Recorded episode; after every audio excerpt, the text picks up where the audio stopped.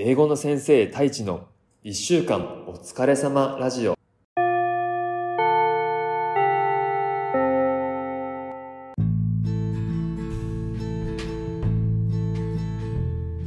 こんにちは。英語の先生太一です。ふう。今週もお疲れ様でした。やっと花金になりましたね。楽しい週末を過ごしましょうね。この番組は教育事業に取り組む一歩ラボ合同会社の提供でお送りします。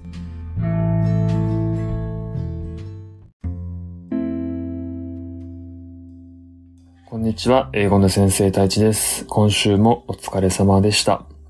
今回は個人的ウィークリーニュースをお届けしたいと思いますが、まあちょっと季節がね、秋になったので、秋ならではというトピックなんですけれども、I dug up sweet potatoes, but the ones I harvested this year were disappointing. 今年も芋掘りをしたけれども、細くて華奢で期待外れでしたという話題をしたいと思います。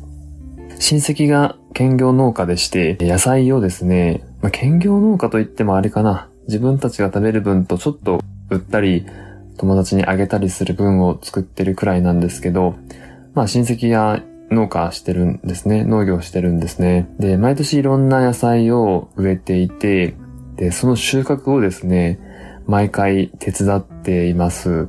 まあ、手伝わされています。まだ男性で、かつ30代ということで、親戚は60代になったのかな。まあ、力がいるっていうことで、あの、毎回ちょっと手伝いをしてるんですけれども、まあ、この間は、あの、さつまいもを掘りに行ったんですね。で、去年も手伝ったんですけど、もう去年がすごい取れたんですよ、さつまいもが。何本ぐらいなのかな？千。千は言い過ぎかな。まあでもあの、車庫にさつまいもを並べたら、もう十分、車一台分は余裕で埋まるくらいあって、まあすごいもう山盛りだったんですよ、さつまいもで。で、すんごい掘るの大変だったんですけど、まあ、今年もそれぐらいできてるもんだと思って、まあ、気合入れていったわけですよね。そしたら、あの、今年はもう本当に、親戚曰く、過去最低の収穫量みたいなことを言ってたんですよ。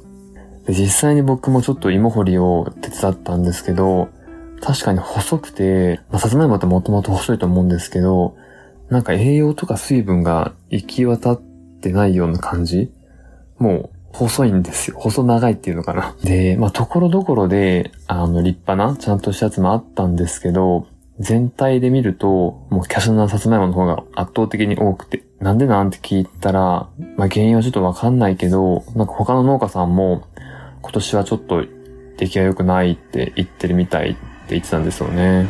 なんでまあこういうところにももしかしたら、まあ、天候の影響があったんじゃないかなと思って、今年はすごい夏がね、暑かったじゃないですか。なんかその影響が多分あるんじゃないかなっていう話だったんですけど、こういうところにも影響出たんだなっていうのを感じましたね。ああ、田村 D なんですか。いいですね。私も妻の実家の畑でよく手伝ってます。手伝わされてます。笑い。農作業してると焼けませんか？ああ、日焼けはね、むっちゃしますね。むっちゃするし、むっちゃ汗かけますよね、農作業。まあ収穫は10月頭 ?9 月末だったんですけど、天気良かったんですよ。なんで、もう日光ガンガンだったんですけど、あの、絶対日焼けするって分かってるんで、ナイロン素材の長袖フード付きあの、シャカシャカ、シャカシャカ音が鳴るジャケットを羽織って、あの、作業してるんですけど、まあ、それもともと防水加工と、防風加工っていうんですかね、風よけが機能もついてるんで、まあ中の汗とか湿度、湿気を出さないんですよ、外側に。でむっちゃむせて、むちゃくちゃ汗かきますね。まあ、本当、さつまいも掘り2、3時間ぐらいやるんですけど、もう終わった時にはもうびっしょびしょですね。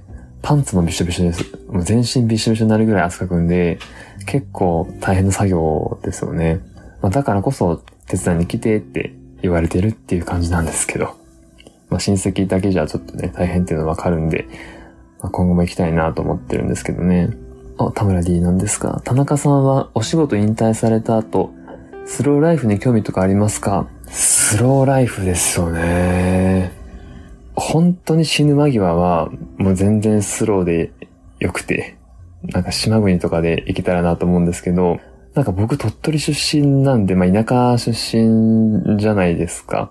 だから結構都会にいるのも好きなんですよね。まあ、僕らが大人になる頃って、絶対もっと今より元気じゃないですか。あの、年齢的に。60とか70とかになっても多分元気なんじゃないかなと思ってて、で、その年齢でできることってあると思うんですよ。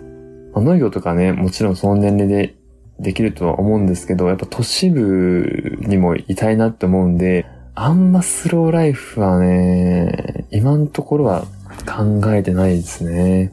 あ、ありました。でも一個やりたいことありました。牧場なんか牧場とかやってみたいなって思いますね。これ完全にゲームの、とあるゲームの影響なんですけど、牧場物語っていうゲーム知ってますか？田村 D。あの、牧場物語ってもともとはスーパーファミコンかな？のゲームがあって、これもう名の通り、牧場を経営するっていうストーリーのゲームなんですけど、実際種まいて水やりしたら野菜ができて、それを収穫して販売したらお金もらえるみたいなやつとか、あと牛とか羊とかだったかな？まあ、変えたりして、こう牛乳を取ったやつを売ってお金もらうとかやったりするんですけど、あ、田村 D 知ってます。あ、知ってますね。やったことないけど、親戚のおじさんがやってました。あ、おじさんがやってたんですね。なるほど。まあ、確かに面白いもんなで、僕は仲いい友達が、この牧場物語をやっててゲームで。で、ちょっとやらせてもらったらむっちゃ面白かったんですよ。だからあの、もう家帰って、親かな？おじいさんかな？あの、牧場物語っていうゲームがあるから買ってって言って、まあ、すんなり買ってもらえたかどうか覚えてないですけど、でも買ってもらって、そのゲームをむっちゃやってたんですよ。だからなんかその牧場をやってみたいっていうのはなんかあって、実際めっちゃ大変だと思うんですけど、朝早いし、休みないし、動物と天気が相手なんでね、そんな簡単じゃないと思うんですけど、でもなんか小規模でいいいいから、自分なりの牧場みたいなことをやってみたいかもしれないですね。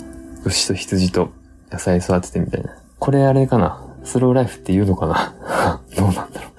スローライフに近いかもしれないですね。まあでも農業とかはちょっとね、あの、関心、まあ好きだし、やっぱ土に触ると結構リラックスできたりするんで、なんか今後も合間合間にはやっていきたいなと思いますね。旬なものを取ると体にいい気もするので、ちょっとやっていきたいなと思います。はい。ということで、今回は個人的ウィークリーニュースとして、I dug up sweet potatoes, but the ones I harvest this year were disappointing. 今年も芋掘りをしたけど、細くて華奢で期待外れでしたという話題でした。それでは